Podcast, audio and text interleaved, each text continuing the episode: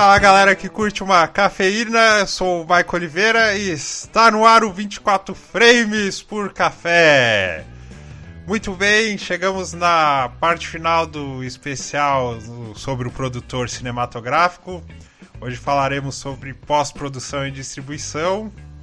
Aqui, como sempre, a nossa equipe incrível, direto dos Estados Unidos, ele que está negociando com navios, William Gonçalves. E daí, pessoal, bom dia, boa tarde ou boa noite, né? Que é a frase do Josué. Eu nunca vou esquecer de um vídeo que a gente fez para captação de recursos que ele usou isso. Uh, dando um salve pra galera, como o Mike falou, a gente tá numa correria aqui que eu ainda tô de mudança. Mas a gente tá empolgado aí, aqui ainda de manhã, então eu ainda tô acordando. Mas vamos lá. É, isso aí. E também, direto aqui do Brasil, terras do Piniquins, o especialista em editais, Josué Genuíno. Fala galera, boa tarde. Aqui é tarde chuvosa e hoje eu trouxe um café de verdade. Então, realmente vai ser 24 frames por café, produtor cinematográfico. Vamos lá. Bom, vamos nos aprofundar sobre a parte 3 do nosso especial depois dos recados cafeinados com o Kaique. Eu vim aqui para falar para vocês que vocês podem participar conosco, nos dando aí críticas, sugestões, ideias e tudo mais no post que está lá no nosso site, que é o bookstimebrasil.com.br. Vocês também podem interagir conosco pelas redes sociais, Facebook Bookstime, é, mas no endereço é facebook.com.br bookstimebrasil, no Twitter e no Instagram, arroba bookstimebrasil. Tudo junto, hein? Também estamos no Deezer. E também estamos no TuneIn. Você só escolhe o seu canal lá, o canal Cappuccino Cast, você ouvirá nossos episódios. Também estamos no Google Podcasts. O link está aí na descrição para você acessar o, a nossa página lá nesse aplicativo que vai se tornar nativo para quem usa Android. Também gostaria de falar que todos os nossos quadros, para quem curte música, o nosso Nerd Rock Café, ok? Que é um quadro onde temos uma playlist nerd, onde pegamos um tema específico e vamos lá e fazemos uma playlist em cima disso. Já fizemos até sobre uh, animações da Disney, já fizemos já sobre uh, viagens no tempo, além do nosso expresso do dia, onde analisamos o, cada obra literária, seja ela um livro, quadrinho ocidental, um quadrinho oriental, também chamado de mangás, onde analisamos de forma profunda e também dinâmica aspectos sobre os personagens, sobre o contexto e a escrita. Então é isso aí, galera.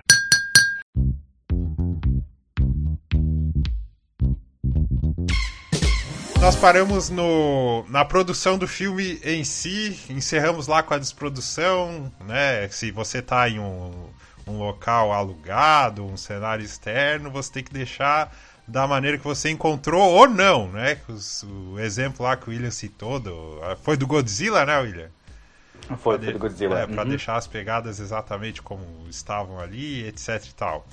Acabou isso, Aí, pelo que eu percebi aqui, né, pela nossa experiência, etc., a, a equipe vai dar uma boa diminuída aí, porque tem uma galera que é, é contratada só pra parte de produção. Finalizou as gravações, mas o filme não tá pronto, né? Porque o filme no HD ele não é nada. Ele, na verdade, ele tá todo separado, né? Áudio de, de vídeo. Uh, aí tem que juntar tudo. É onde entra a etapa de pós-produção. Essa parte eu acho que é a parte que a gente vai ver se a equipe realmente trabalhou sincronizada ou não. O Josué é muito bom nessa parte aí de, de edição e, e, montagem. Aí é o cara que vai cara, falar é bastante é um... sobre isso. É uma parte, tipo assim. Peraí que eu vou falar de novo porque passou uma moto gigante aqui. É, não, isso eu vou deixar só de sacanagem. É.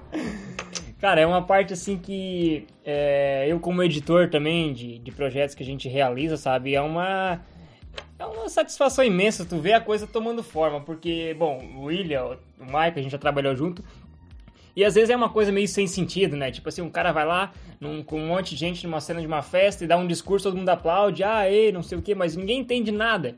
E aí depois na montagem que tu vai ver o filme se encaixando, daí a história do personagem e tudo mais. Então, é, tipo assim, praticamente tu dá vida para ele na edição depois, né? Tipo assim, é, são vários cacos que estão soltos assim, tu vai gravando e por mais que cenas no dia sejam algo maravilhoso, mas é difícil, tipo assim, quem eh, tá mais na parte de produção, principalmente produtor às vezes, ele tem que ter é, essa, essa visão, assim como o diretor também, só porque na correria do dia a dia é difícil ele visualizar o filme assim pronto, sabe? O diretor é que às vezes fica mirabolando lá com, é, já tá com a trilha na cabeça e tudo mais, então ele. Mas é na hora da edição que eles vão ver se realmente funcionou o negócio ou não. Uh, aí, essa parte aí de, de pós-produção é onde tem que juntar tudo pro filme tomar forma, Sim, certo? Certo. O, o produtor, igual tu tinha falado, José, no outro episódio, acho que foi no primeiro, ele tem que ter várias cartas na mangas, né? O produtor executivo, mais nessa essa parte é mais o produtor executivo que vai estar atuando junto com o diretor,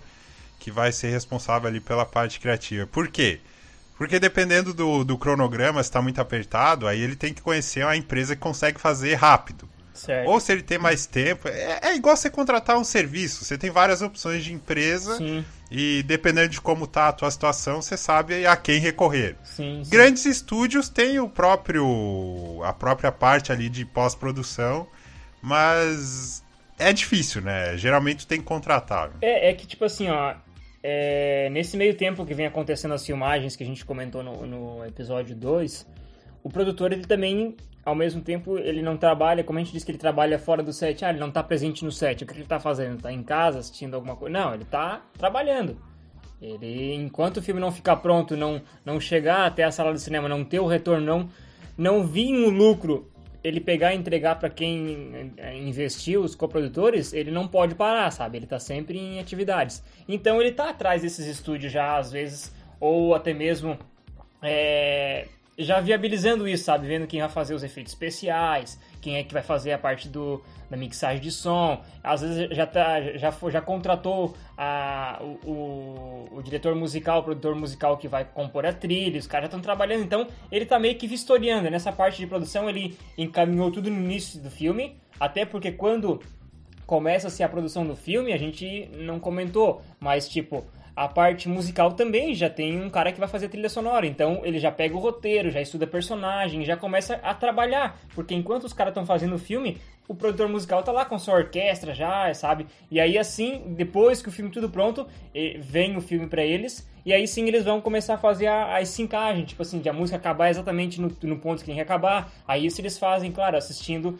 o filme na tela, só que eles assistem uma prévia que nem tá editada com, com efeitos especiais, nada, só sabe? Só para ter um esqueleto. Não, eu só ia comentar que essa questão ainda tem que lembrar da parte do entrosamento, né? Como a equipe ainda tem que estar entrosada tanto na, na produção quanto na pós-produção, uh, o editor já tem que estar entrosado com toda aquela equipe que trabalhou para ele e também com o diretor para já entender qual é a característica do filme, a característica de cada personagem, porque como o Josué falou, ele que vai dar vida no negócio, ele pode muito bem inverter totalmente a história se ele quiser, né? Então é, é, bem importante essa parte do entrosamento, do, da compreensão do filme, compreensão do roteiro, compreensão da ideia do é, diretor. Eu, aproveitar o, o, gancho aí do que o Josué e o William falaram, duas coisas, né? A gente não, a gente tá focando aqui no produtor, mas é isso que o José falou lá no, no quando o filme é, é, é decidido, né? Quando de, se decide fazer um filme por exemplo, o pessoal da, da direção de artes, eles vão estudar esse personagem é alegre, é triste, é extrovertido, ele tá fazendo, tá passando por que etapa na vida dele. Aí em cima disso eles vão definir as cores do figurino daquele personagem. O mesmo vale pro som, né? A equipe de, de trilha sonora já está trabalhando.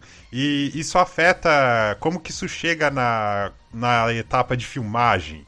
Aí juntando tudo que a gente tinha conversado, o produtor é a ligação entre todos esses, esses elementos do filme. O diretor, diretor de fotografia, etc.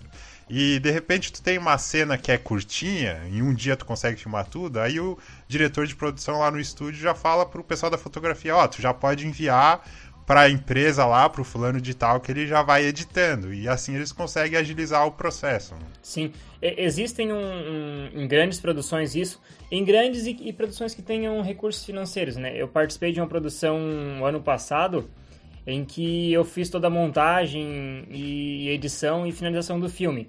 E aí, é, a gente gravou com, com câmeras de cinema, RED e tudo mais. E os caras, tipo assim, não, tu vai trabalhar com nós, beleza, só que a gente precisa de logagem. O que, que é a logagem? A logagem era o seguinte, eu ficava no set com uma máquina, baixando todo o material e conferindo tudo está certinho.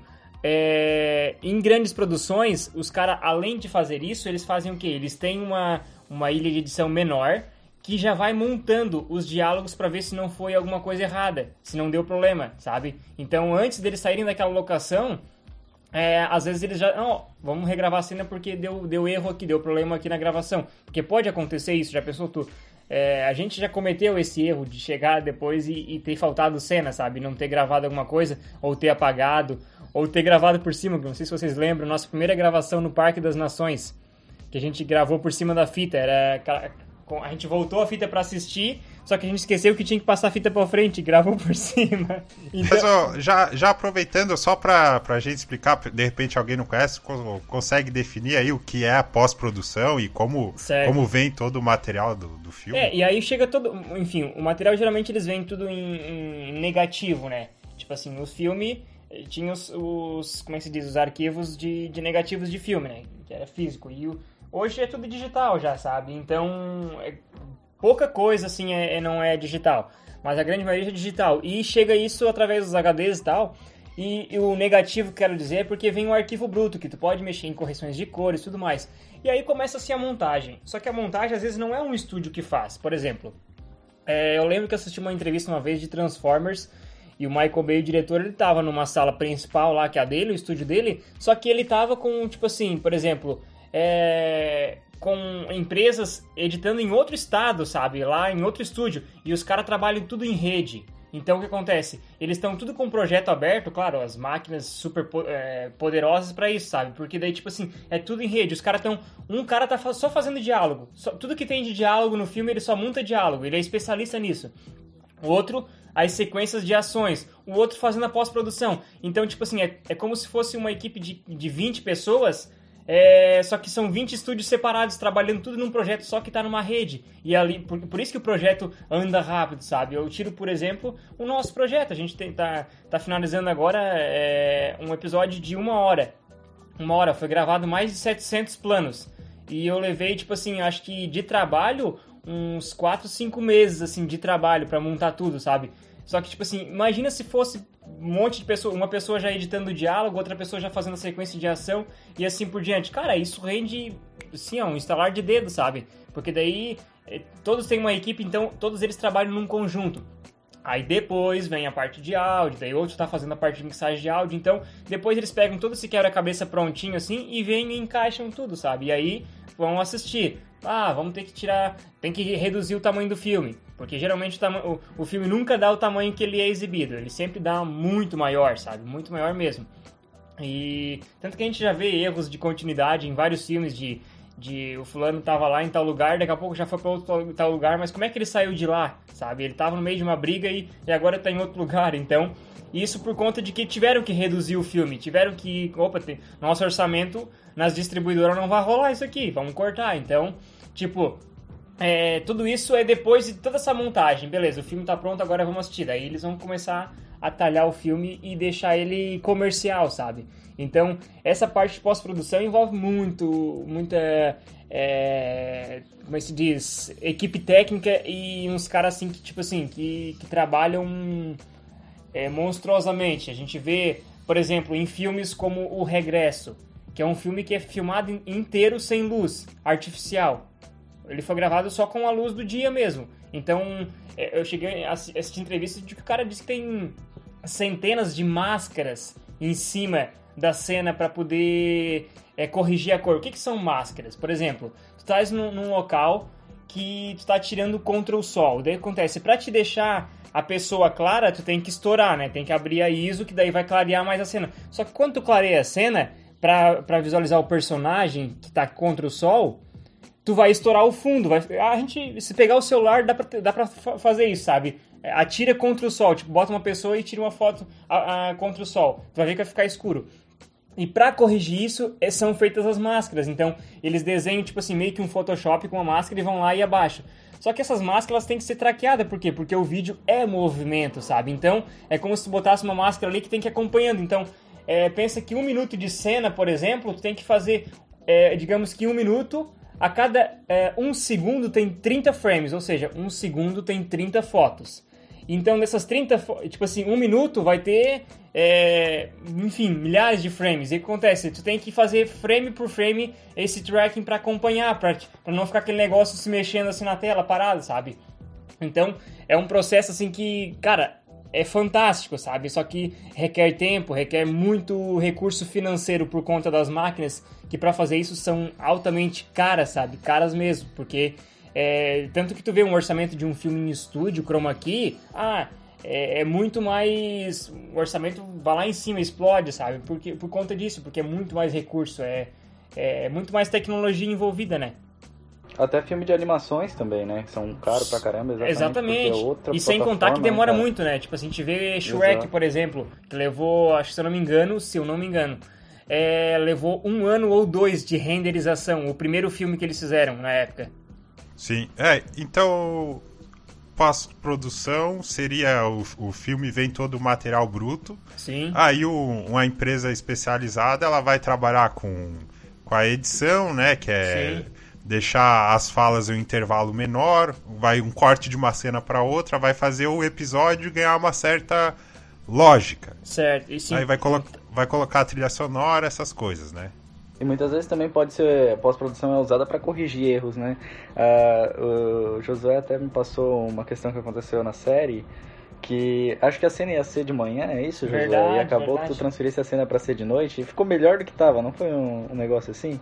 Sim. E que acabou corrigindo É que isso acontece um erro, às vezes foi? com baixas produções que não tem recurso para gravar à noite porque não tem iluminação, gravam de dia e a pós-produção transforma ela de noite. Tu olha assim, é uma cena de noite, mas ela foi gravada de dia. E isso aconteceu pra série, na, na verdade, não por falta de recurso, mas por conta de erro de continuidade. A gente acabou se perdendo no, no, no tempo da série e aí teve que corrigir ela pra fazer uma cena à noite. Uma coisa que acontece na pós-produção que é, é, é bem comum, mas às vezes a própria mídia, as redes sociais, elas noticiam como se fosse um problema, é que precisa de refilmagem, né? Aí entra a parte do, do produtor de, para decidir se, se o orçamento dele cabe refilmar ou não. Porque às É. vezes tu tá lá no local e o som ficou ruim, tu não consegue ouvir o ator, aí tu tem que decidir se tu vai refazer a cena no local ou se vai dublar. Sim. Ou tem um efeito especial que tu não conseguiu mascarar, né? Aí entra o produtor decidir, ah, será que o meu, meu custo cobre isso aí ou vamos tentar dar um jeito? Sim. É, essa questão eu acho que vai muito naquela parte de estar preparado para as coisas que podem dar errado, tanto no começo, né, no antes, no meio e no depois, né? Tem que estar meio preparado para saber que às vezes o orçamento que tu que tu fez já tem que ter uma margem ali para caso se der problema. E isso também depende da, é, como o Josué falou, do, do recurso de cada de cada produção, de cada ah, filme. Porque muitas vezes a gente não vai ter a condição de regravar, mas vai fazer, no nosso caso, o que foi feito na série, vai apenas mascarar o negócio. Numa, em né? uma pauta agora pra ver, tipo assim, se vale a pena, sabe? Isso vai ter um grande efeito. É, enfim, aí é, o, é questão do, do diretor e do produtor, sabe? Viabilizarem isso e ver se é possível ou não, né?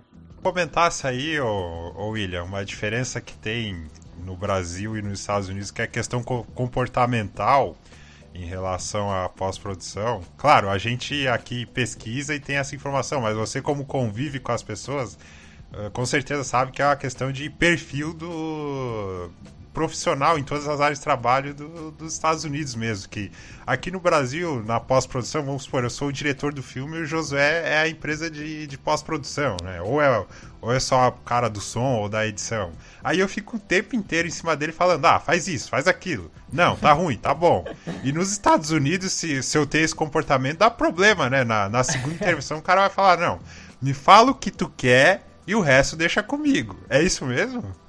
Cara, é, eu acho que vai muito da, de como é o diretor desse filme, como é o produtor desse filme. Eu acho que cada um vai ter um perfil assim um pouquinho diferente um do outro, mas basicamente a hierarquia eu acho que sempre vai predominar. É, existe muito aquela questão, é uma área muito é, competitiva, né? Então eu acho que ninguém vai querer ir ali passar vergonha na frente de todo mundo e o cara te mandar embora porque achou que não era é, necessário o teu comentário ou alguma coisa assim. Eu acho que as pessoas se, se guardam muito quando a produção é muito grande, elas evitam se meter demais para não ter esse risco de depois acabar sujando a carreira, porque é muito um conhece o outro e é uma área muito fechada para entrar, né? Na minha opinião, isso é o que eu vejo. Ah, mas também, claro, existem os assistentes de confiança que com certeza vão dar as opiniões pro diretor. O diretor também precisa disso, né? Muitas vezes. Mas. É, e às vezes tu também perde uma oportunidade, né? De se destacar no set. Porque é muita gente trabalhando para poucas oportunidades. Então o que, que acontece? a partir do momento, se tu tens uma oportunidade de se destacar ajudando, se o teu comentário vai ser um acho que a gente até comentou isso alguma vez, é, se o teu comentário vai ser um comentário que vai realmente ajudar no filme, que é uma coisa importante, por exemplo, a quebra de, de eixo, né, uh, Josué, que a gente uhum. fala, se, se tu percebeu que tem um erro grave e tu vai ajudar no filme, eu acho que é necessário tu falar assim, e às vezes tu vai ser até reconhecido por isso. Eu acho que é muito relativo de cada um, uh, cada diretor, cada. Uma, uma curiosidade interessante é o seguinte: qualquer pessoa que estiver no set, qualquer pessoa que seja um figurante, se ele vê que houve uma quebra de eixo na cena e ele tiver totalmente certeza de que realmente quebrou o eixo, ele pode parar a gravação. Ele pode e não vai ser punido por isso. A gente chegou a explicar o que é a quebra é, de eu eixo. É, eu, eu ia perguntar agora, o que seria a quebra de eixo? Tá? A quebra de eixo é o seguinte: quando tu grava um diálogo e de uma pessoa de frente para outra, tu tem que imaginar que existe uma linha é, que corta eles ao meio, no meio da cabeça deles, assim, ó, os dois de frente. Então, a câmera que tá gravando desse lado de cá, a outra câmera que vai gravar o, o personagem do lado, tipo assim, é, dois personagens, uma câmera cada um. As duas câmeras são obrigadas a estar do, lado, do mesmo lado do eixo, elas não podem cruzar o outro. Porque, até porque seria, tipo assim, é, é que é, falando assim é difícil de, de, compreender, mas se tu for ver, é, até o pessoal querer botar quebra de eixo no YouTube, vai aparecer muitos vídeos. Vai aparecer que a pessoa tá olhando pro mesmo lado, tipo assim, as duas pessoas estão conversando pro mesmo lado, não estão conversando uma com a outra. Entendi. Entendeu? Entendi. Ah. E, e, e, sendo que sendo que também apareceria a câmera do outro lado. Por quê? Porque uma câmera tá num lado do eixo e outra câmera foi pro outro lado do eixo, sabe? Ah, vê se eu entendi. Tem, ó, você chegou a assistir o, o, Star Wars lá, aquela trilogia nova ali do começo dos anos 2000, a Ameaça Fantasma, ou a Vingança dos Sith, ou o Ataque dos Não Clones? Não assisti. Não assisti. Então, o George Lucas ele trabalhou muito com o digital. Aí tinha personagens totalmente digitais. E o ator, ele tinha, por exemplo, se o personagem digital era mais alto que ele, ele ficava olhando para cima, porque ele tava conversando com aquele personagem. Só que certo. tinha determinados momentos que é perceptível que o olhar do ator tá indo pro pescoço do personagem, não tá indo direto no olho. É mais ou menos isso? não, é muito pior. muito pior. É pior que tu não. Na verdade, tu não consegue ver. Tu, tu, vai ver que, tipo assim, pô, o cara tá olhando pro mesmo lado. E, tipo assim, eles não estão. Eles não, parece que tá, tá duas pessoas filmadas em locais separados, sabe? Aham. Uhum. Imagina, imagina tu olhar, por exemplo, vamos, vamos pensar certinho para não dar um exemplo errado, mas uh, eu tô de frente para ti, tu estás olhando pro lado direito, do teu lado, do teu lado direito, certo? certo. E eu e, e eu tô olhando pro meu lado direito. Então automaticamente ah, pro meu lado esquerdo, aliás, uhum. né? Então automaticamente a gente fica olhando pro mesmo lado, não não, não consegue juntar os olhares na Isso. Entendi, entendi. Olha, olha só. É uma coisa é, é uma coisa que, tipo assim, qualquer pessoa pode parar se ver isso acontecer, porque é um erro inaceitável, isso não pode acontecer, uhum. sabe? Sim. Principalmente em diálogo, principalmente em diálogo. Aí acontece o que? Às vezes tu vai assistir um filme, ah, mas eles quebraram o eixo, foram pro outro lado. Só que para quebrar o eixo, o que acontece? Eles fazem. Eles estão num plano fechado num personagem. Vai pro plano fechado do outro lado. E aí eles vão pra câmera aberta naquele lado e aí pulam pra câmera aberta do outro lado. Aí pode. Porque daí tu, tu pulou de um, de um local aberto, entendeu? Assim? Certo, entendi. Aí, aí isso é válido. Agora, em câmeras fechadas, tu vê que daí fica tudo fora de eixo, porque tu não tem essa. É, ou seja, isso é edição também. Isso é muito edição. É muito quebra de eixo pode acontecer em erro de edição também, sabe? Não de ter gravado errado, mas de montar errado também depois. Isso uhum. é um cuidado que tem que ser tomado demais, sabe? Às vezes o... tem diálogo de duas pessoas e como não dá pra, pra refilmar no final do diálogo ele corta completamente a pessoa que tá falando e só foca na que tá ouvindo para não evidenciar uhum. quebrou o eixo. Exatamente, Sim. exatamente. Eu já percebi em vários filmes que eu assisti, assim, não tô dizendo que eles quebraram o eixo naquele caso, mas eu já percebi em vários filmes que eu assisti que simplesmente, assim, eles começam nessa, nessa troca de, de planos uh, de um personagem para o outro e de repente eles param com aquilo ali. Uhum. Eles Sim. param e, e, ou abre o plano ou só, só, só fica como tu falaste, só um personagem do que tá ouvindo, eles só jogam a Sim. voz. Ô, ô, William. É, uma maneira de. Uma maneira de quebrar o eixo também que é aceitável é quando tu vê uma, uma cena em movimento. Um diálogo que a câmera rodeia os dois. Certo. Aí, tipo. Aí eles quebraram o eixo, mas na verdade não quebraram de uma forma errada, porque eles, a câmera tá em movimento e tá mostrando o ambiente inteiro, sabe? É, duas, duas, duas, um- uma curiosidade e uma pergunta.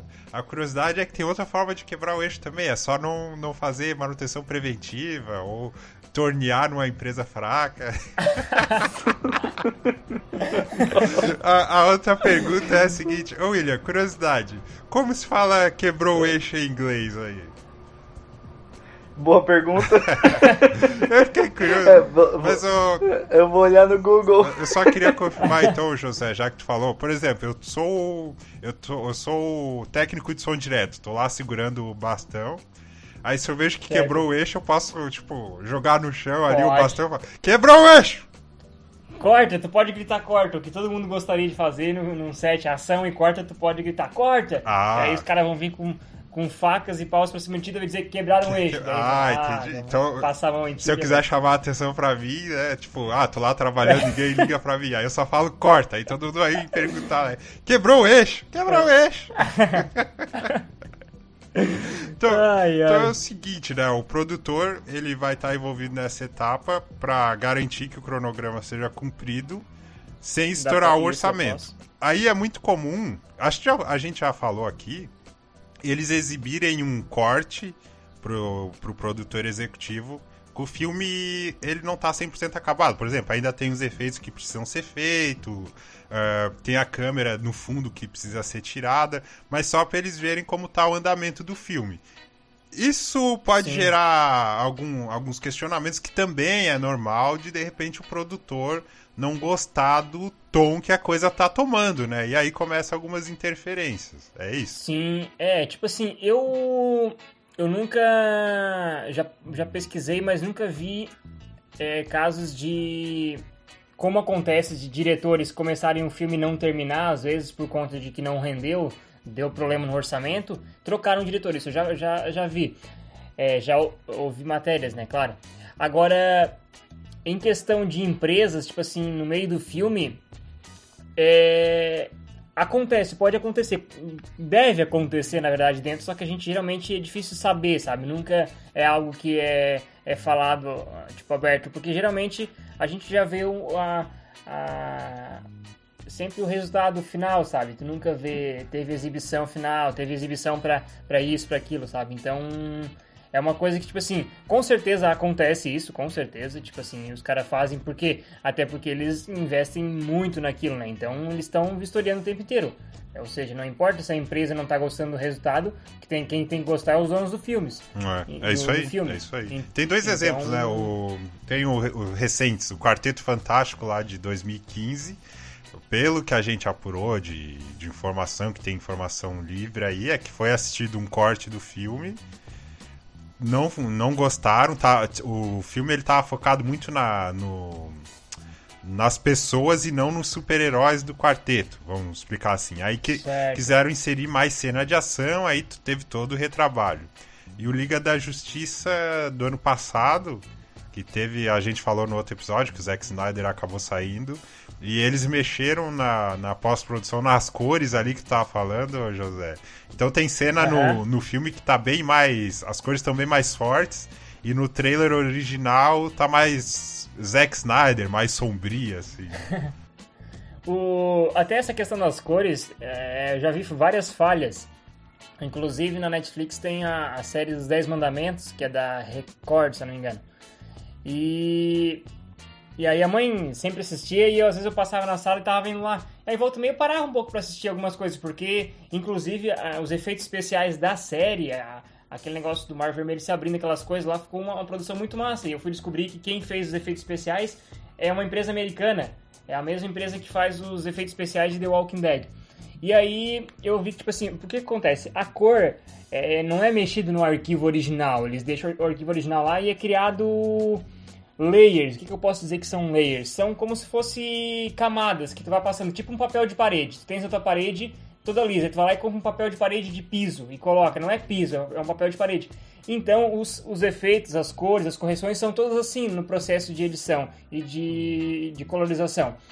E aí, volta e meia, eu cansei de ver, de passar ali, às vezes parar pra assistir um, uns 10, 20 minutos e ver erro de, de um, uma cena de tipo assim, de uns 5, 10 segundos, os caras tiveram, ah, um diálogo, por exemplo, câmera é, fechada, fechada, aberta. A hora que rolava pra aberta, eles esqueceram de colocar o, o, filtro, de ativar, e tu vê a imagem lavada, a imagem original do filme. Isso é um erro grotesco, sabe? Tipo assim, para uma série de TV. Os caras esqueceram de, tipo assim, de ativar. É porque, é, com certeza, também tem a questão de que é TV, né? Então, a produção é muito assim, acelerada, né? É, produz é, aqui pra semana que vem, tem, daqui duas semanas já tem que estar tá, tá rodando na TV. Então, acho que por conta disso, tipo assim, a equipe é muita coisa e deixava passar, sabe? Eu vi, eu contei uns cinco, assim, na, na, em duas temporadas, se eu não me engano.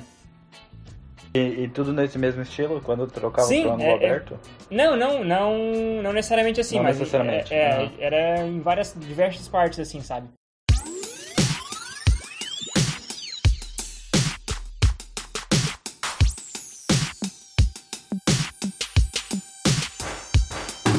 A outra curiosidade que pode acontecer também, aí tem aquele exemplo do sniper americano, né? A cena do, do Bradley Cooper lá segurando um bebê, que ficou muito bizarro. Que, que, é o seguinte, às vezes tu tem um erro que tu não tá conseguindo corrigir, só que essa, aquela cena é importante.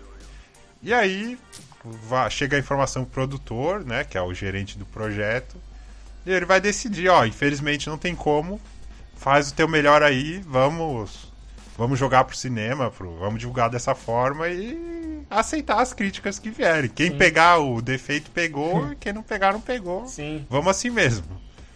É, acontece muito de é aquilo que a gente comentou, às vezes, da, da questão de orçamento, sabe? É viável fazer toda uma, toda uma produção para corrigir essa cena? Será que não passa? Será que vai comprometer o filme? E assim por diante, sabe?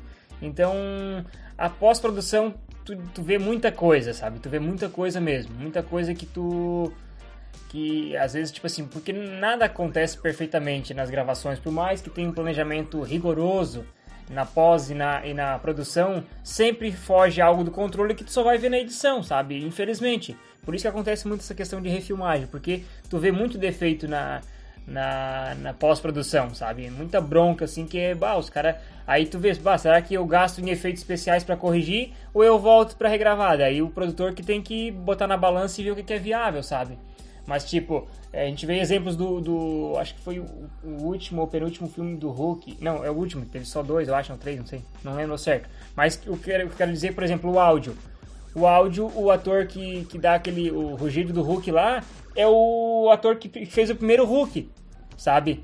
Então tiveram que trazer o cara para fazer aquilo ali. Então é uma coisa que, tipo assim, na pós-produção foram ver que o grito do, do ator que fez o último Hulk não tava legal. Então, não, não gostei disso aqui, eu quero o original. E manda chamar o ator para fazer isso, sabe? Então, são coisas que só na pós-produção depois tu vai conseguir é, sentar e ver com, com, clare, com clareza aquele problema, sabe? Tipo assim, pô, pra mim, grito do cara, com certeza se os caras quisessem botar uma pós-produção e fazer mais um monte de coisa, conseguiriam chegar igual. Só que não, quero o original.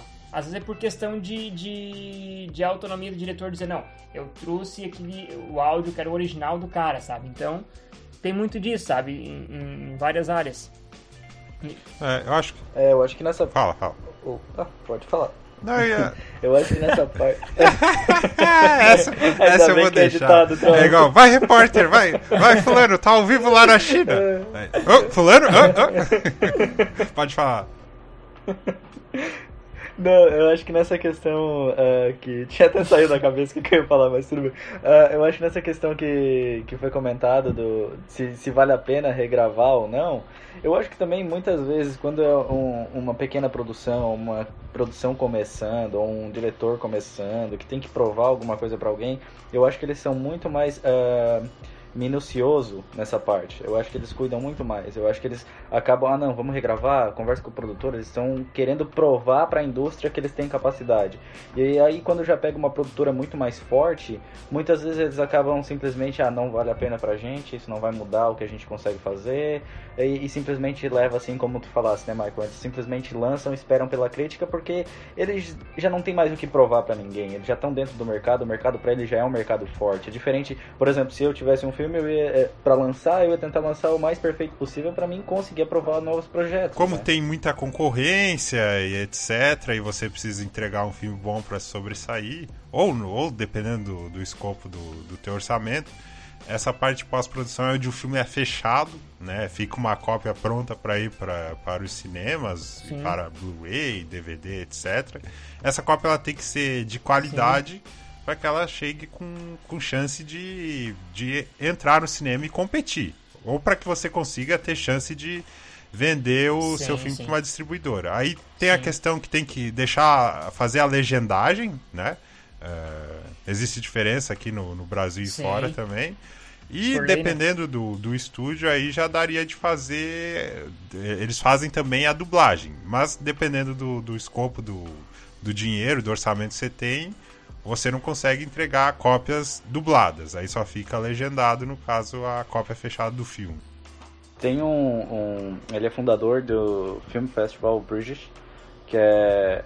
é da, eu misturei inglês e português dei uma, uma travada no cérebro aqui. Um, é da Inglaterra, né? E ele é um fundador e ele, ele tem às vezes umas características de como o teu. O teu. Desculpa, bloqueou todo o meu, meu português. Uh, uh, como o teu distribuidor uh, muitas vezes exige esse material, como grandes distribuidores exigem que esse teu material esteja formatado. existe uma lista, se quiser procurar pelo, pelo nome dele, ele é Elliot Grove, é o nome dele. Tu, tu consegue encontrar na internet e vai ter várias características que ele diz que se o teu filme tem essas características, tanto na parte de produção, que tu é, tem behind, um, atrás das cenas, tu tem o production skills, um, que é o que cada um é capaz de fazer, uh, se tu vai conseguir realmente levar aquela demanda para frente, uh, bem produzida, com o tipo de áudio já que já fala em 5.1. Ele diz que se tu tem todas essas características no teu filme, tu já sai na frente para conseguir um bom distribuidor.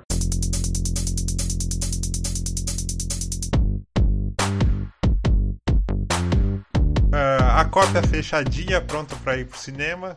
Aí existem alguns cenários, né? Ou um grande estúdio já tem o seu, o seu braço ali de distribuição, ou é, o produtor ele tem que ir, ir atrás de uma distribuidora para que o filme consiga chegar aos cinemas. Existem casos que o filme é gravado não para cinema, mas para locadora. A gente vai focar aqui nesse caminho tradicional. O filme gravado ele vai Geralmente é bem. É...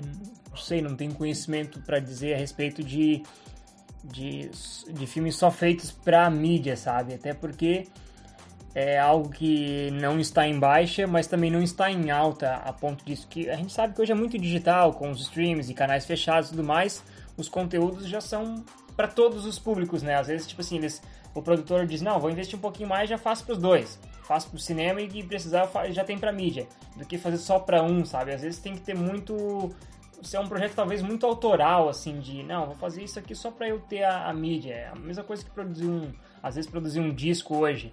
Ninguém mais produz disco, sabe? Geralmente já faz as trilhas para Spotify e, e, tudo mais. Então, mas falando no geral assim da distribuição, acho que a gente poderia começar aqui com uma ramificação, né? Tipo assim, do produtor novamente, ele sempre está à frente de tudo. Começou lá no início na pré-produção, veio na, na, na, produção e aqui na, novamente na pós-produção ele está à frente de novo dessa ramificação. Ele é o cara que vai pegar o filme lá do estúdio pronto vai botar debaixo do braço, literalmente, e vai até um distribuidor.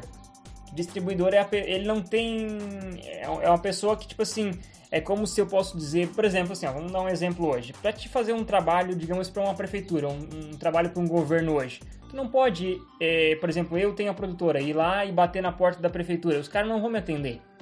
Ou vão me atender e vão dizer que não, não é com a gente.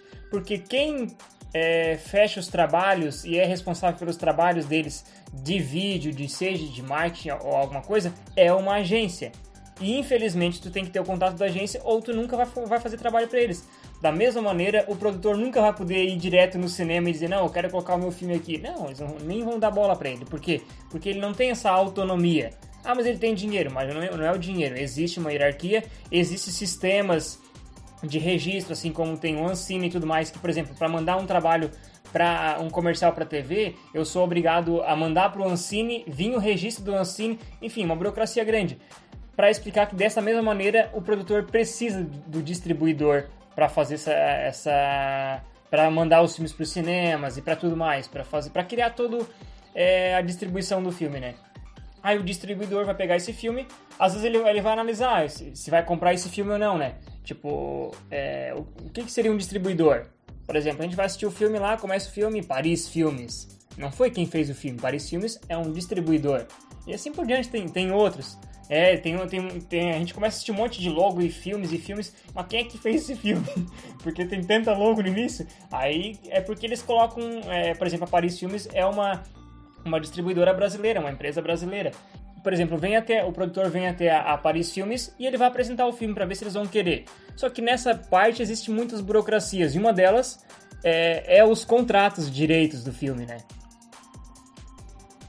Essa parte é, é um dos maiores problemas, eu acho que, uh, que os pequenos e médios produtores encontram quando já não tem uma, uma indústria formada com, com um distribuidor.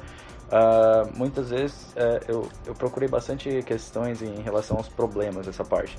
Uh, tu acaba por querer distribuir o teu filme e você está na necessidade, porque foi um investimento que foi feito, uh, tu precisa distribuir isso o mais rápido possível, muitas vezes esses distribuidores acabam se aproveitando da tua situação ou simplesmente se tu não prestar atenção nos contratos que tu faz, hum, tu pode perder os direitos. Por exemplo, eles vão visar uhum. o lucro deles, a distribuidora sempre vai visar o lucro deles. A empresa deles é feita para isso. Quando eles acabam pegando teu filme para distribuir, eles vão ter no contrato vários artigos que eles são capazes de fazer. Se tu não tomar cuidado, eles podem modificar teu filme para poder vender da maneira que eles acham melhor. Uh, o lucro muitas vezes pode ser tão baixo do filme que acaba indo só para eles e tu acaba Sim. saindo no prejuízo. Tem vários detalhes assim que é bom prestar bastante atenção. Uh, até tem um, um, um, dos artigos que eu estava lendo desse mesmo cara que eu falei, uh, Elliot Grove, que ele fala quanto maior o teu o, o o deal que tu faz com eles, quanto maior o acordo que tu faz com eles, uh, muito menos controle tu vai ter. Sim. Então, às vezes é melhor um, um, um acordo de menor uh, retorno financeiro, mas que tu ainda tenha esse controle para te poder distribuir em outros lugares também, porque às vezes eles vão querer os direitos totais, às vezes tu tenta vender o direito parcial, tem um lucro menor com esse distribuidor, acha outro distribuidor também uh, ah, para outro país ou para outro local, dependendo quão grande, quão grande tu queres abranger, né?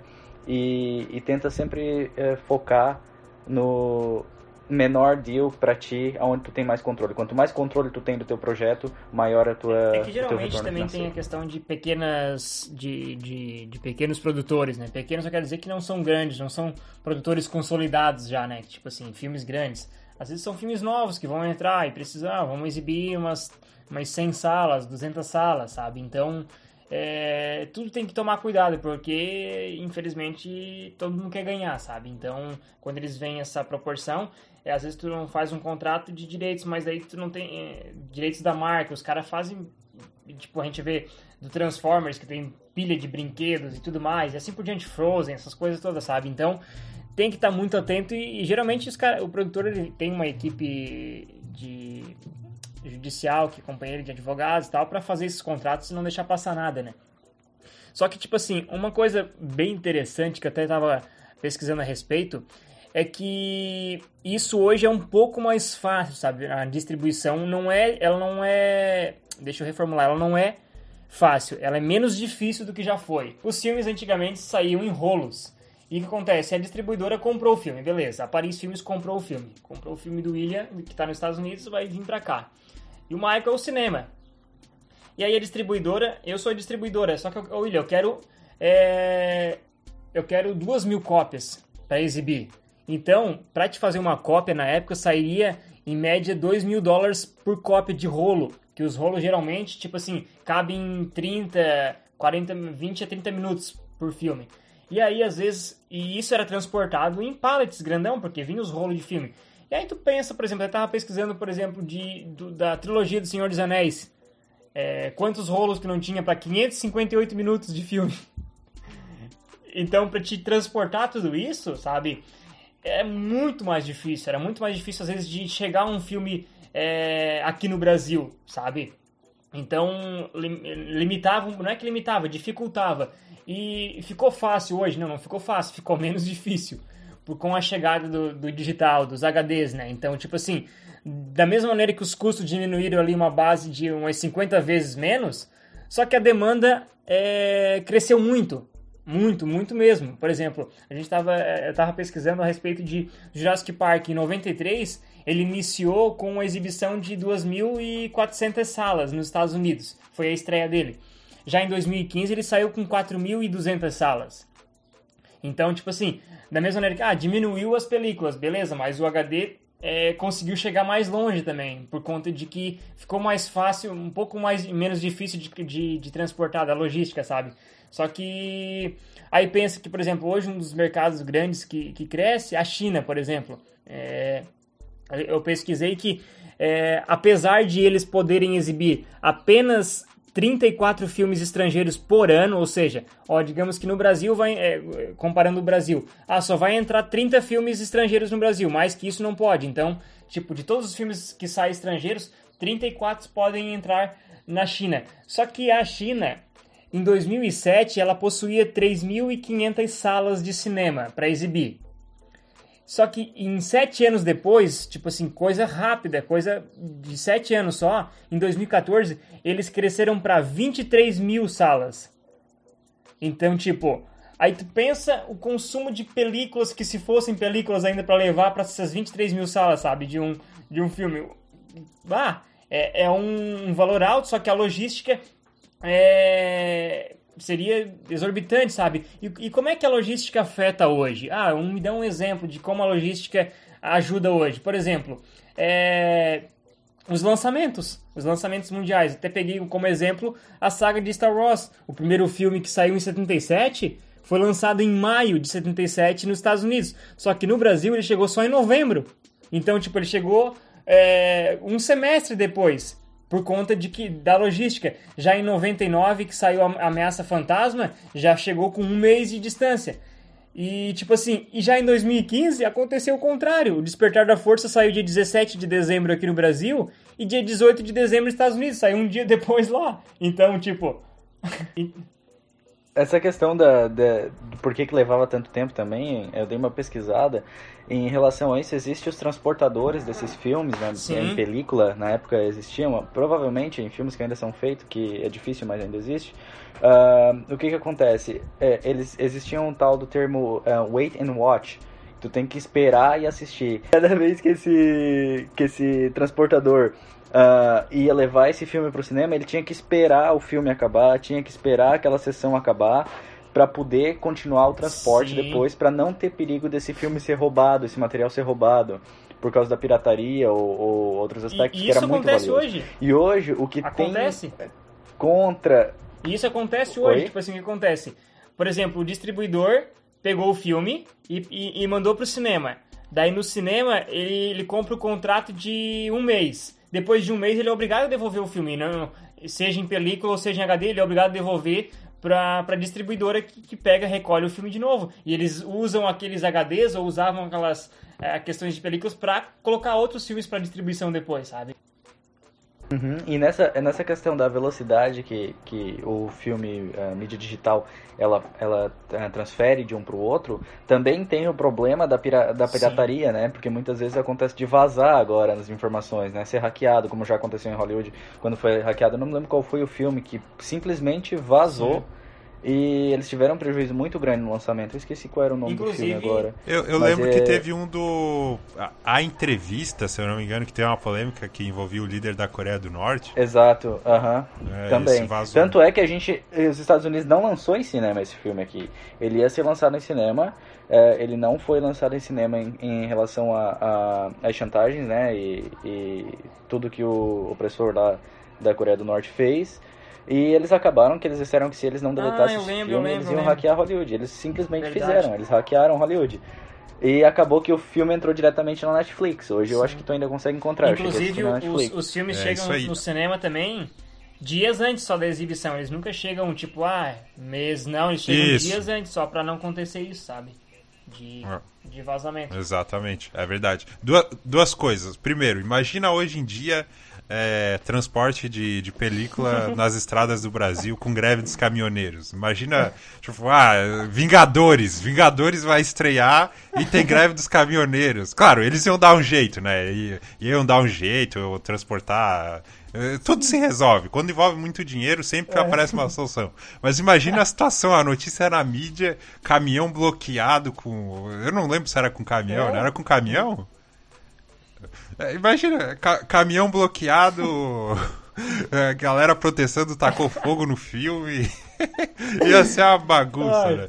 Mas ô, uma questão interessante aqui, aproveitando, porque o estúdio produz o filme, né? o produtor ele vai, vai vender para a distribuidora, aí ele assume o papel que o quem estava tentando vender o filme assumiu lá, lá atrás, né? Porque o produtor ele vai fazer o pitch para a distribuidora e ele vai mostrar por que, que aquele filme tem que chegar no cinema. Então, lá atrás teve um roteirista que fez isso com o produtor ou um um outro diretor, né? Aqui é interessante que os papéis se invertem e a distribuidora ela vai assumir o papel que o produtor assumiu lá atrás, vai avaliar o Sim. tipo de filme, o Sim. tipo de público, é, quais cinemas ela consegue distribuir, né? É, se é um filme nacional, se tem se tem acesso ou se não tem acesso. Aí a distribuidora vai negociar com os cinemas, igual o José falou, a quantidade de cópias, a quantidade de semanas de exibição, e aí tem a divisão dos lucros, né? A divisão, uma parte do lucro vai para a produção, claro, né? Eh, Dependendo de como você acerta o contrato, igual o William estava falando, uma parte do lucro vai para a distribuidora. Até o momento que fazemos essa, essa gravação, a maior parte do lucro é para a distribuidora, correto, né? É isso, né? E a parte do, do lucro vai pro cinema também. Aí, É que é, assim, vai ó, pro cinema. Nessa É que, etapa. tipo assim, Oi. hoje diga. tem cinemas, falando da, da questão de lucros de cinema, como é que funciona? É, ainda tem cinemas que funcionam da seguinte maneira: eu vou comprar os direitos do teu filme por 100 mil durante um mês. E desse durante um mês ele conseguiu 130 mil. Beleza, ele tem 30 mil de lucro. Só que se durante esse um mês ele conseguiu só 70 mil. Ele teve 30 mil de prejuízo. Acontece isso ainda, tem, tem cinema que faz isso ainda. Mas a grande maioria, 90% dos cinemas, é, já funciona meio a meio, tipo a bilheteria. É, eles compram os direitos com um valor de, é, de, às vezes de cópia, pega uma cota junto, mas o valor da bilheteria fica sempre 50 pro, pro, pro filme, pra distribuidora que vai, né? Que daí da distribuidora ainda vai ter que repassar pro filme, e 50 pro, pro cinema. Incluindo já essas despesas todas que tem, né? Sim, e tem outro, outra questão interessante, né? Ah, o cinema antigamente ele foi evoluindo. Tinha o administrador, aí tinha um vendedor que ficava com a pipoca ali na frente, aí alguém observou que aquilo dava lucro e daqui a pouco o cinema vendia pipoca. Aí hoje, para não ficar muito uma outra forma de obter um lucro, né? Se tu não consegue um bom contrato com a distribuidora, é, ah, me dá o pote de pipoca aí do Homem de Ferro, me dá. É, você consegue converter em produtos e os cinemas eles viraram uma grande. Tem, tem várias opções hoje lá pra, de conforto, de lanche e de brindes mesmo para conseguir aumentar o lucro Sim. além do, Sim, sim. do filme. É, às vezes a gente reclama do preço da pipoca do cinema, o refrigerante do cinema é caro, a- a- o cachorro quente ou sei lá o que. A gente sempre reclama às vezes dos preços, né? Que a gente às vezes muita, acha que tá exuberante o valor. E, mas muitas vezes essa é a maior defesa deles, né? O que mantém eles de portas Sim. abertas quando eles têm um prejuízo muito grande é essa venda dos alimentos. Eles precisam disso mesmo, como tu falou, né, Michael? Para poder se manter ou para poder, claro, gerar um pouco mais de lucro, porque existem filme- fi- filmes que dão dinheiro e filmes que não dão E dinheiro. outra né? coisa, né? Você, você quando entra numa sala de cinema, você, se você entra numa sala limpa, se você é bem atendido, a fila é organizada, você vê que depois que acaba o filme vai uma pessoa lá, faz uma inspeção na sala, tá tudo certinho. É, é, é esse preço que faz o cinema conseguir pagar essas pessoas para oferecer um bom serviço. Exatamente, exatamente, concordo. É, e é um serviço, como tu falasse, é um serviço. Tudo que envolve esse tipo é serviço é, é mais caro mesmo. Todo mundo ali tem que ganhar um pouco também, né? A gente tem que pensar assim. E é bom, melhor ainda quando é repassado para os funcionários, né? Porque a gente sabe que é difícil acontecer. Outra maneira de, de, de filmes, que nem todos os filmes também seguem esse padrão, né? De já sair pensando no, no cinema, já. Claro, vai pro cinema, mas não. Às vezes tem outros que têm outros objetivos, que a gente vai. Eu vou citar um exemplo aqui.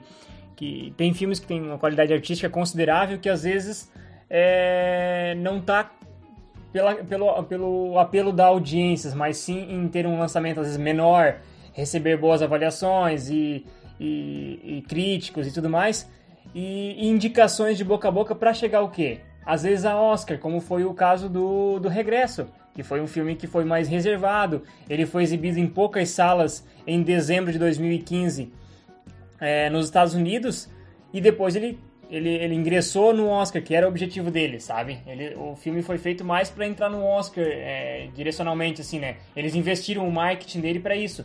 Tanto que eles, como eu falei, eles lançaram algumas. fizeram lançamentos em poucos cinemas dos Estados Unidos.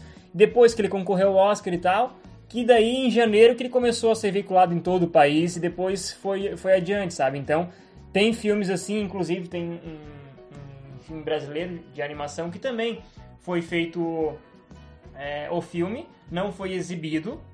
Eles fizeram o quê? Fizeram uma vaquinha virtual no Catarse, que é um site brasileiro de, de que a gente já participou também, de recursos, uma vaquinha virtual, para levar o filme pro, pro Oscar nos Estados Unidos. Então eles conseguiram um certo valor e levaram pra academia, sabe? Então, tipo assim, esse filme teve um propósito diferente de ir direto pro cinema. Eles produziram, mas a parte de distribuição dele, o foco era ter esse, essa, essa, como é que se diz, o selo de que foi indicado a um Oscar, para daí depois, no Oscar, é, distribuidores que, que, que estão presentes lá ver, oh, o filme está no Oscar tal, foi indicado, aí sim, às vezes facilita a, a, venda, por quê? Porque às vezes se lançasse um filme como Regresso direto no cinema, não é um filme tão comercial, sabe, como outros. Então, é, o fato dele ter concorrido a, a 12 estatuetas do Oscar e ter levado alguns prêmios já despertou interesse grande em distribuidora, sabe? Às vezes interesse que ele não despertaria se fosse vender direto já, se o produtor fosse vender direto para a distribuidora.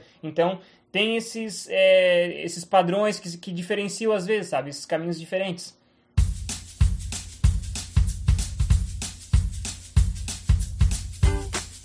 Você é um produtor e você não sabe onde, onde encontrar a distribuidora, existem os festivais. Né? Existem vários tipos de, de festivais. Existem festivais que primam pelo ineditismo. Né? O filme ele tem que ser inédito e existem festivais que não. Mas o festival é um grande encontro de, de contato, Sim. de network. Às vezes tu, um, um, a pessoa ela tem uma ideia de um filme, ela vai encontrar um produtor no festival e o inverso também. O produtor já está com o filme pronto e ele vai encontrar a distribuidora. Aí funciona todo o contato ali, a negociação que a gente está conversando Sim. aqui agora. O, eu tenho uma coisa interessante ali, aproveitando o José que falou sobre o Oscar, que é uma situação que a gente tem que citar aqui. É, não, tá. é bem ampassando mesmo, mas que acontece, né? Que é o dinheiro que o, que o produtor tem que ter reservado ali. Uh, você vai fazer um filme mais experimental, o filme de Oscar, vamos dizer assim, né? Que é mais experimental e etc e tal. Apesar de a gente não gostar muito desse termo, mas é mais fácil para todo mundo entender. Filme de Oscar para você conseguir o boca a boca, muitas vezes o boca a boca ele vai sair de forma natural porque o filme realmente é diferenciado. Mas outras vezes o boca a boca ele uhum. vai acontecer por quê? Porque o produtor ele pagou jantares generosos para sindicatos. O William convive lá e vai saber uhum. melhor que eu que existem vários sindicatos lá de produtores, de atores que eles têm influência em premiações. Aí o produtor que consegue ter uma graninha ali, ter mais contato, ele paga vários jantares para quem tem é. voto lá, para quem é importante Sim. na academia, e vai fazendo aquela propaganda, ó. O fulano de tal esse ano tá arrasando no filme, hein? Não, não quero dizer nada, ó. Filmei 100% com luz natural, hein? Ó, tá aqui uma cópia pra ti. Ó, olha aqui, ó, olha esse mini trailer aqui, ó. Que coisa bacana, hein? E às vezes acontecia. Come um caviar, e come um caviar, um caviar aí, come um caviar. Toma, qual é o vinho? O vinho mais antigo. Traz o vinho mais antigo aqui. É, exatamente. e, tem, e o que não falta são histórias aí do, do pessoal tentando entender como tal filme ganhou tal prêmio do Oscar, ou como tal ator ganhou. É, essa variável a gente não pode deixar de, de citar aqui. Apesar de hoje em dia Sim. ela tá tendo um choque aí, porque estão existindo vários protestos em relação a filmes Sim. indicados para o Oscar, né? Seja qual o critério for, e eles estão fazendo um reposicionamento ali. Né? Sim, olha, eu vou falar, vou falar. Praticamente tá. é, perdeu muita credibilidade, sabe? Antes, é, pra mim, tinha muito mais credibilidade um filme que era indicado ao Oscar. E, uau, assisti um filme. Agora, infelizmente, sabe, não não me desse mais isso de, ah, assiste o filme tal porque foi indicado ao Oscar. Cara, não muda nada pra mim, sabe? Já, já teve mais influência disso, de, de realmente a academia. É, filmes que foram indicados porque realmente. É, tinha um selo de qualidade, né? Sim, sim. Então. É, pra mim hoje. É, hoje, hoje as premiações dos sindicatos elas têm mais, mais importância em relação a selo de qualidade do que o Oscar. O glamour, claro, isso nunca vai ser difícil de, de derrubar, né? Sim, sim. Eles estão tentando se reposicionar aí, mas selo de qualidade mesmo, os sindicatos que estão assumindo aí. Sim. Agora, falando sobre ainda na questão de, de distribuição, uma coisa que a gente não pode deixar de comentar são as mídias é, físicas que também são diretas ao público, né? Os DVDs, Blu-rays, sabe? Que a gente, ah, ah, isso não dá mais dinheiro, mas até apurei dados de 2015, não é tão distante, é, que os 100 títulos mais vendidos nos Estados Unidos rumaram mais de 140 milhões de discos vendidos. Por exemplo, o filme Frozen, em 2014, ele arrecadou 334 milhões apenas com a venda dos DVDs e Blu-ray só nos Estados Unidos. Então tu pensa, ah, é, ninguém mais compra isso, DVD, ninguém mais. Por conta de que a, a, as locadoras estão extintas, a gente acha que o pessoal ainda não consome as mídias, é, às vezes por comprar, sabe? Mas um, uma outra coisa que eu apurei foi o filme é, Water Road, O Segredo das Águas, de 95.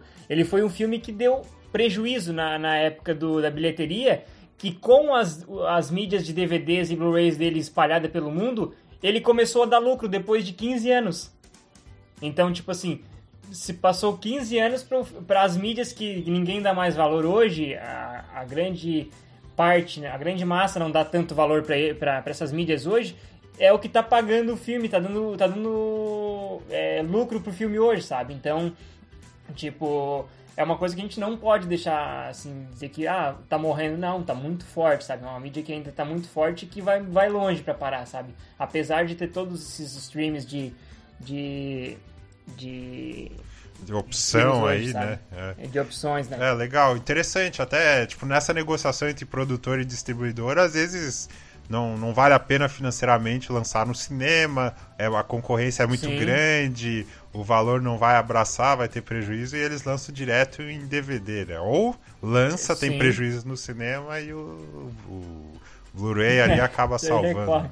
Apesar das locadoras Sim. hoje, elas estão bem aleatórias, né? Outro dia eu passei no, numa cidade e tava lá, locadora barra papelaria. E aqui onde a gente mora, em Criciúma, tem uma locadora que é, que é loja de vestuário também. Eles estão tentando se virar nos 30. Uma coisa, uma coisa interessante, que eu não sei se, se vocês sabiam também.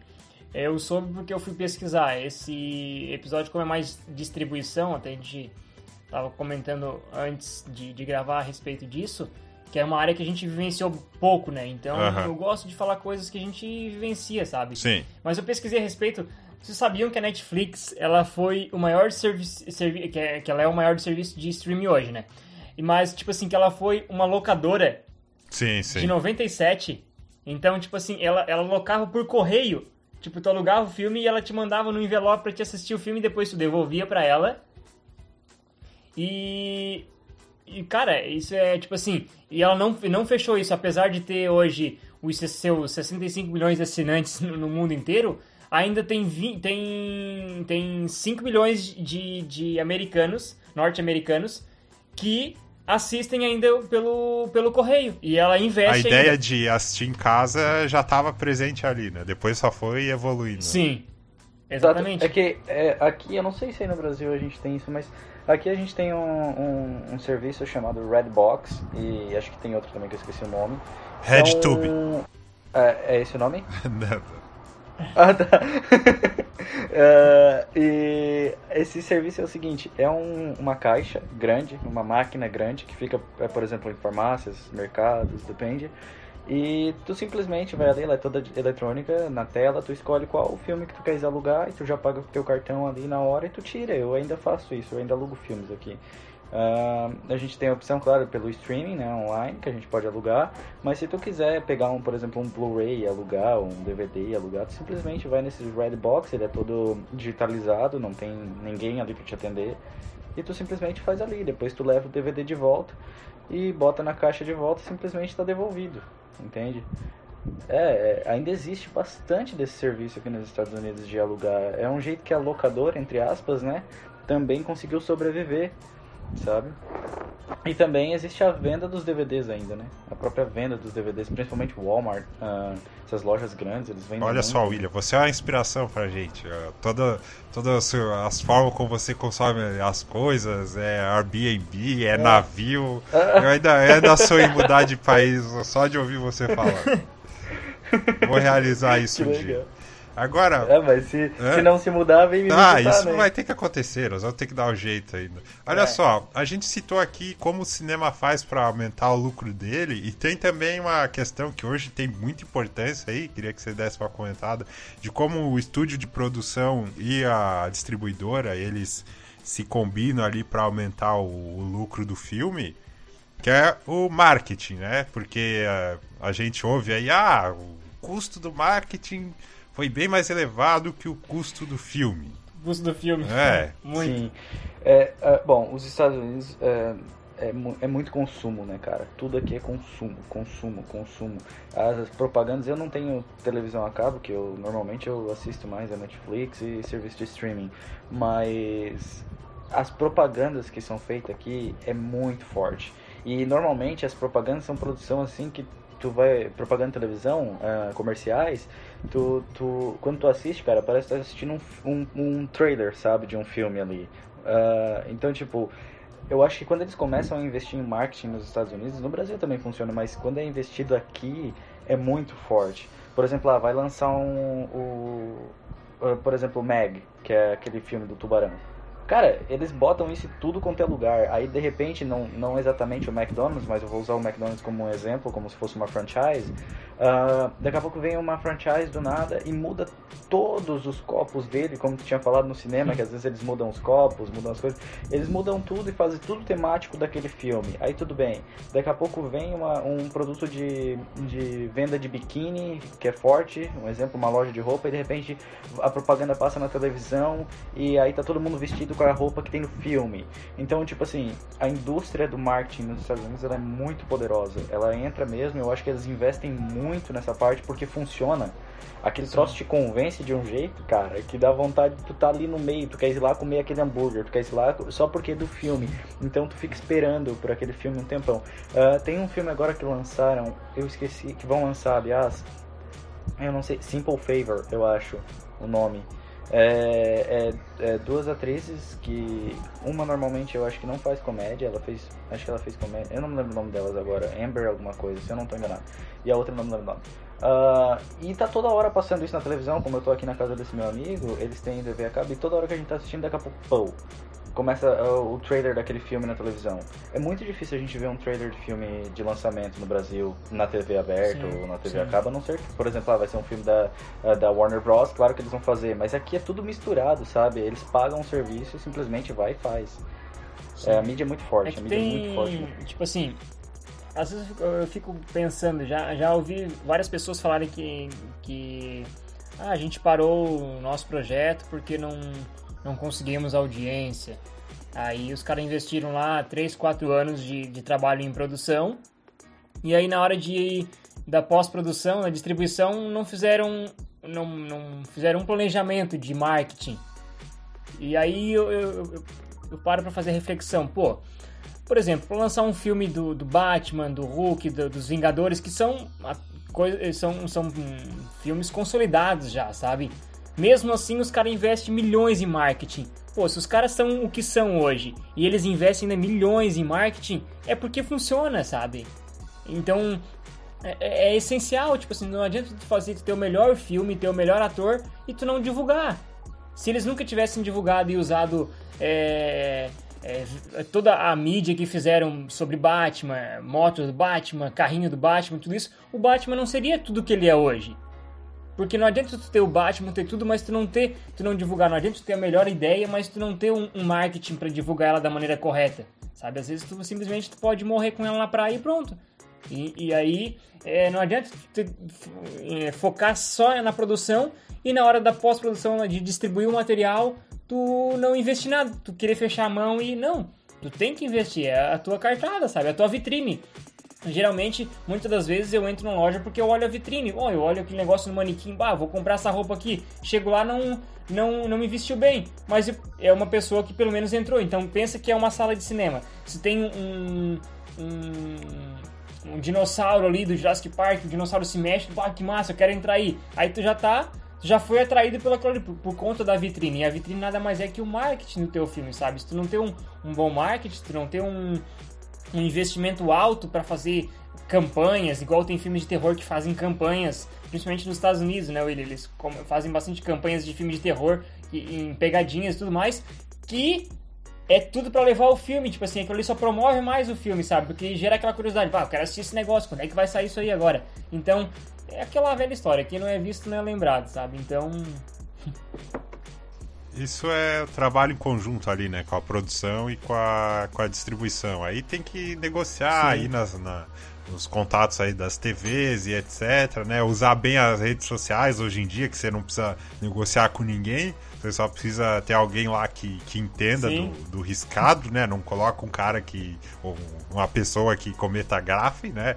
Igual o da, o da Netflix, por exemplo. Quem o responsável da rede social da Netflix do Brasil manda muito bem. Eles comentam lá ah, e é uma sim. forma de, de agregar, de falar. Uma pessoa que fala a língua do público. Basicamente é isso. Exatamente. É a proximidade, né? Criar essa proximidade entre o público e o. E mostrar que não é impossível, né? Por, por exemplo, assim, pô, ah, vou mandar uma mensagem pro Netflix. Os caras nunca vão me responder. Tu vai lá e manda assim, ah, é, queria filme tal, é. os caras vão lá e respondem, tô pensando no teu caso, isso, tá ligado? Tipo, isso. Olha, daí tu já, é. tu já se sente mais próximo deles, eu oh, vou assinar Netflix. Se alguém te pergunta, ah não, assina Netflix, tu indica porque tu gosta daquilo. Isso, é. Então. Aí fala, Sim. alguém sempre comenta, ah, Netflix tá acabando com a minha vida social. Aí eu comento, o perfil da Netflix lá, faz uma piadinha, sempre essas coisas assim. É, sabe? E o, o marketing do, dos filmes, aí o que que acontece? O, foi falado aí da China, né? O maior mercado, o segundo maior mercado aí.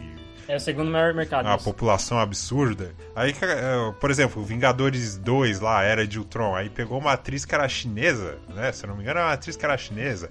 Ou eles investem em várias propagandas direcionadas lá pra China. O filme lá é lançado depois, né? E agora sempre tem essa, o fator China, ah, pra ver se filme dá lucro ou dá prejuízo, vamos esperar estrear na Sim. China. E mercados promissores, Gravação. até como o Brasil, eles mandam atores pra cá pra participar de talk show. É, tem os comerciais de TV aí que já foi falado, tem os junket, né? Que eles, eles fazem aquelas entrevistas, ficam o dia inteiro lá e vão vários canais de, de TV do YouTube e entrevistar e tal. É bem pesado mesmo. É igual ele falou, tá um tempo inteiro te Sim. lembrando que que vai estrear esse filme. Lógico, isso mais na realidade hollywoodiana. Isso tem um custo, né? Inicialmente tu não vai lucrar, tu vai gastar, né? Vai gastar com, com viagem, com é, negociação e tal. Tem que contratar uma pessoa para cuidar de tal coisa. Só depois que o filme é lançado que começa a vir um lucro maior. Ou, igual o William falou, eles lançam produtos antes mesmo da estreia do filme, e em cima do comercial eles conseguem agitar ali a população para rodar o dinheiro e depois que o filme estreia aí Sim. pode ser um fracasso ou se for um sucesso o lucro aumenta mais ainda. Sim. Uhum. Até as próprias. Uh, eu tô lembrando aqui, a própria uh, franchise de sorvete, cara, sorveteria. Uh, até eles mudam os aspectos, assim, da. Por exemplo, eles fazem um, um tipo de, de Sunday, eu vou falar Sunday, não é Sunday o nome, mas para entender mais fácil. Eles fazem um tipo de Sunday que é totalmente temático em Jurassic Park, por exemplo. Aí ali tem as coisas que lembram o Jurassic Park. Não tem nada a ver com nada, mas ali é o Sunday do Jurassic Park, sabe? É umas coisas muito loucas assim que eles fazem, mas que É que tudo envolve essa questão da proximidade. A pessoa quer ter o status de tá na mídia, sabe? Hoje é muita mídia, então se o fulano tá na mídia, eu tenho que, tenho que ir lá aparecer, eu tenho que tirar minha foto do lado do pôster. Daí os caras investem muito nisso porque sabe que dá, dá retorno, sabe?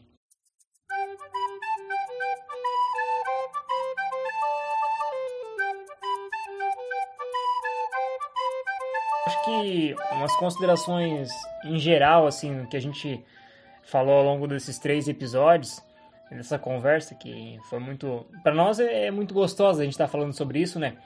É que, tipo assim, analisando sobre o nosso, nosso, nosso chefe aqui, que é o produtor, é, digamos vamos fazer um perfil agora. O que que, que, que teria que ser? Qual perfil que teria um, um produtor? Eu começaria com persistência, porque Cara, eu acho que é um, um, dos maiores desafios, assim, às vezes de levar nãos e... O William pode até comentar algum exemplo que a gente faz ainda sem recurso, então é muito mais difícil, né? Já é, às vezes já é difícil com recurso, imagina sem recurso.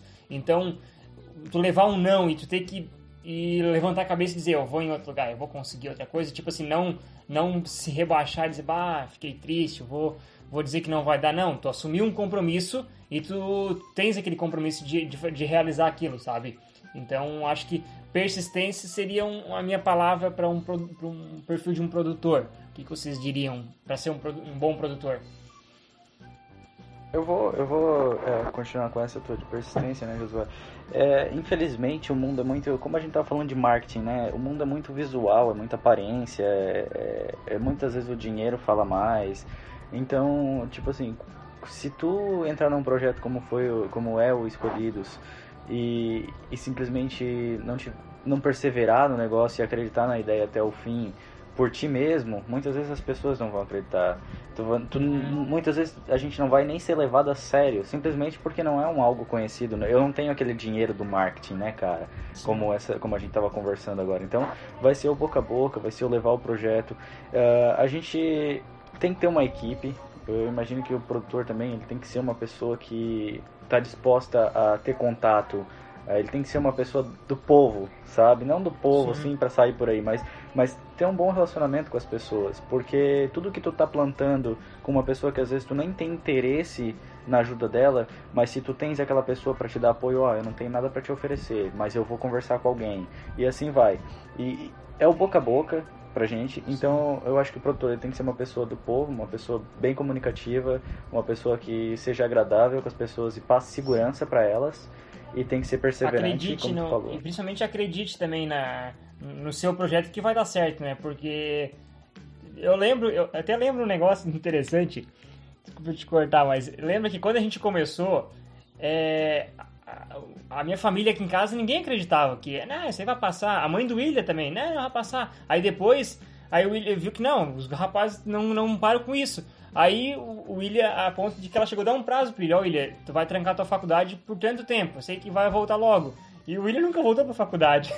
então, então, tipo assim, é, eles pensaram que não, isso é, só que, tipo assim, quando tu acredita e tu tu realmente acredita, tu, as pessoas começam a acreditar em ti. Porque se tu for desmotivado num primeiro não, ah, eu sabia que ele ia cair fora, eu sabia que isso aí é só coisa de rapaz, sabe? Então, é de rapaz, de guria, mas enfim, é coisa de, de adolescentes, de jovens e tal, que quando a gente começou a gente tinha o quê? 16 anos, sabe? Então, é... Só que a nossa não, a gente acreditou naquilo ali, a gente quis aquilo ali, a gente ama o que faz, sabe? E vamos lá. Então acho que o primeiro passo, além de tudo, da persistência, é tu acreditar que tu quer aquilo, que tu pode fazer aquilo, sabe? Independente de, de como vai ser feito, tipo assim, não sei como é que vai ser feito, mas eu vou descobrir, sabe? Eu acho que é um, um passo muito importante já. Com certeza. Eu, a palavra que eu, que eu escolho, cara, é, é empatia. Acho que tem que ter empatia, porque o, o produtor ele vai estar o tempo inteiro lidando com pessoas e lidar com pessoas não é fácil. É aquela história do, dos botões, né? Ah, existe a pessoa X que se eu acionar uma pequena quantidade de botões, eu sei que ela vai fazer um bom trabalho. Existe a pessoa é. Y que tem que dar uma mais uma insistida ali para ela fazer um bom trabalho, mas se tu desiste da pessoa, às vezes, igual falado, amanhã tu vai precisar dela, ou se tu trata mal, né? Ela faz parte da tua equipe, Sim, o santo ali meio que não bateu profissionalmente, mas você vai precisar dela. Então tem que ter empatia, tentar entender porque tal profissional age de tal forma e ir se ajustando. O objetivo de cada um tem que estar. Tá é, alinhado, né? Eu cito, vou citar dois Sim. exemplos aqui de, de empatia. Um, um seriado, um reality show que eu vi e o outro que aconteceu na nossa série. O reality show que eu vi era o do aprendiz, aí tinha uma prova que tinha que conseguir o patrocínio de uma universidade. Aí as duas equipes foram, foram lá. A primeira equipe, a responsável da universidade, ela falou: não, a primeira equipe veio aqui, falou sobre números, planilhas, que o resultado ia ser bom e etc. E a segunda equipe falou o que, que a nossa universidade ia ganhar, quais os benefícios com aquele evento. Me identifiquei muito mais com a segunda, ou seja, ele teve a empatia uhum. e entendeu o que, que poderia motivar a universidade a apoiar o evento. E o segundo segundo exemplo aqui de empatia da nossa série. O José, ele, ele é, quase, é praticamente tudo na, na série, né? É diretor, produtor, roteirista e tal. Aí eu lembro que a gente foi fazer uma gravação em uma outra cidade, certo? E é aquilo que a gente falou no episódio passado. A gente planejou para tal hora. No local a gente chegou no horário, né? Na, era, essa gravação era na casa de uma pessoa. Não sei se você vai estar lembrado, José. E a gente, é, antes de montar as coisas, ali a gente atrasou. A gente chegou no local bem antes, mas durante a montagem dos equipamentos a gente começou a se atrasar. E na hora de gravar, a gente acabou se atrasando. Ou seja, questão de horário, o cronograma não foi cumprido. Só que a gravação em si foi muito boa. A gravação foi muito boa. E no final, a gente fez aquela reuniãozinha e uma pessoa da equipe falou sobre o horário, que a gente chegou atrasado. O Josué, com, tem um produ, é, o produtor ali da série, tem a questão da empatia, ele viu ali que se a gente seguisse naquela linha, naquela mentalidade, a equipe era capaz de sair desanimada. E eu lembro que ele, eu não lembro exatamente o que ele falou, mas ele elogiou ali todo mundo, porque mesmo sendo atrasado, o trabalho foi bem feito. E aí a pessoa vai para casa animada. Entendeu? É que às vezes, tipo assim, ó, é, é um papel de, de não digo só de um produtor, mas a gente pra, levar pra, pro dia a dia da gente, né? Tipo, é, muita, muita gente quer ser líder. Ah, eu gosto de ser líder, quero ser chefe. Mas, tipo assim, acha que ser chefe às vezes é mandar, é ser o cara que. Sabe? Às vezes tem que dar um exemplo, tu tem que. Às vezes ser chefe, ser chefe tem que se, se botar debaixo do sapato do cara para ele pisar em cima de ti e ele sair motivado. Ah, eu. Porque aquilo às vezes, tipo assim, são, são são formas de fazer outras pessoas felizes. E como uh, tu comentou, Michael, às vezes, tipo assim, tu precisa daquele cara, oh, mas o cara é arrogante, mas tu precisa dele. Então, tu vai tratar ele com maior, tipo assim, carinho e tudo mais, apesar de tu não gostar dele, mas tu precisa dele, sabe? Então, é, a gente sempre tenta motivar. Pô, a nossa equipe é uma equipe inteira voluntária. Até muita gente já, já perguntou para nós, sabe? Tipo assim, como é que vocês conseguem manter. Eh, tem gente que não consegue manter uma empresa com, com 5, 10 funcionários pagando. Como é que vocês conseguem manter uma equipe inteira com mais de 20 pessoas, sendo que eles estão pagando para estar tá junto com vocês, sabe? Então, é, é por conta disso, desses momentos. Tipo assim, a gente todos que estão ali, a gente tenta fazer com que se sintam em casa, sabe? Então, quando, independente de que projeto for, se for de cinema ou se não for de cinema, mas acho que essa questão de sempre procurar o melhor das pessoas, sabe? Não achar sempre, ah, foi ruim, não. Tenta ver, é, tipo assim, tudo que acontece, até, até aquilo que acontece de ruim, uma, uma coisa boa existe naquilo, ou um porquê existe naquilo, sabe? A gente tem que sempre tentar resgatar isso para que as coisas fluam da, da, da, melhor maneira e que a gente vá para um outro, um outro episódio e, e consiga é, trabalhar sempre bem, sabe? Sempre motivado e tal. É. E uma frase que, que ah, saiu nesse dia aí dessa gravação, não lembro, mas é legal que a gente sempre conversava, as conversas eram sempre produtivas. Isso ajudou a equipe a se entrosar, é. né? A ficar uma equipe de amigos Sim. mesmo, né? E eu lembro que Sim. foi falar assim, ah, vamos, vamos é, cuidar, assim, às vezes quando há algum problema, vamos tratar todo mundo bem, etc. Porque no, na ponta da lança, no fim do dia, the end of the day, né? Como diz o nosso amigo William, a gente tá lidando com sonhos, né? E, e lidar Sim. com sonho é um negócio delicado, né? Às vezes tu, um, tem uma pessoa ali que é ator, que quer ser ator, que tá na série, que é voluntário, ou tem uma pessoa que quer trabalhar com maquiagem, aí de repente dá um problema, o José dá um esporro na pessoa. Pô, às vezes tu, sem saber, tu pode estar tá destruindo o sonho daquela pessoa e aquela pessoa poderia ser uma excelente maquiadora. É que, é, que é muito mais fácil hoje tu reprimir do que tu ensinar, né? Tipo, ninguém quer. Às vezes, ah, eu quero ser líder para mandar, mas na verdade tem que ser líder para dar o exemplo para a pessoa te seguir. Como tem uma palavra de um. de um. é um escritor. É, a palavra. Como é que é? A palavra move, só que o exemplo arrasta. É, é verdade. Então não adianta tu lá e ah, não, fez errado. Não, vai lá e mostra. Como... Tipo assim, se tu viu que a pessoa tá fazendo errado, o Michael até passou por essa ocasião que, que nos, nos últimos dias de gravações a gente estava alternando, é, vendo a galera que, que se interessava em, em aprender um pouco mais e o Michael dirigiu umas cenas. E tipo assim, e a gente conversava e ele, eu não chegava e, ô Michael, fez errado. Não, ô Michael, o que, que tu acha de a gente fazer isso aqui? Sabe, a gente tava aí pra se ajudar, sabe? Uma equipe, é uma coisa que eu sempre disse, eu, eu ficaria feliz se um dia é, chegasse um dia de gravação eu tivesse que algum problema acontecido comigo e eu disse, ó, a gravação vai acontecer porque a equipe tá, tá apta a fazer sem mim. Cara, eu, eu, eu seria a pessoa mais feliz, sabe, por conta disso. Por quê? Porque eu vi que a, a, a equipe não só tá ali por tá, mas porque gosta e porque aprendeu, sabe? Porque eu tenho pessoas para me substituir, porque isso é, é, é, gratificante, sabe? Sempre foi a, a base do nosso projeto para juntar pessoas que amam o que fazem e, e e, e que, que, elas aprendam, sabe? Que seja uma via de mão dupla para elas. Então, é, é gratificante isso. Pois é, pessoal, acho que estamos concluindo nossa missão, missão cumprida aí, parabéns à equipe pela pois é. dedicação. É. Show de bola. Eu queria, é, queria para encerrar, cada um fizesse um merchan aí, como que a gente pode encontrar a pessoa, o que, que ela faz da vida profissionalmente, relacionado com cinema ou não, né? Queria começar contigo, William, e queria que no final tu respondesse uma curiosidade, se tu vai de navio sair da ilha. Não, não vou sair daqui de navio, vou sair daqui de avião. Bom, gente, uh, uh, eu trabalho aqui nos Estados Unidos, moro no Havaí, tô me mudando agora. Ah, como o Michael falou, por isso que a gente tá falando dessa brincadeira do navio. Eu tô tendo que enviar meus carros pro, pro mainland, que a gente chama, que é o continente, né? Que é os Estados peraí, Unidos. Peraí, peraí, meus carros. Meus ó, carros, você não ouviu errado, ouvinte. Os meus carros de mil dólares cada um. não, brincadeira. Aqui carro é barato, né? A gente não pode nem, nem pensar.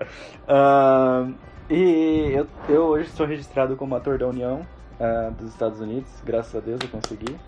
Uh, tenho uma empresa de pintura também nos Estados Unidos, uma pequena empresa. É, é com isso que eu trabalho aqui. Uh, faço algumas figurações e estou indo atrás do mainland exatamente para poder ver se eu entro melhor na área.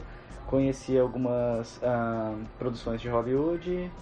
existe uma produção aqui também que é chamada Mills Productions, que faz a produção de Hawaii Five-O também, que é uma série que está no Netflix, para quem quiser, acho que está na oitava ou nona temporada.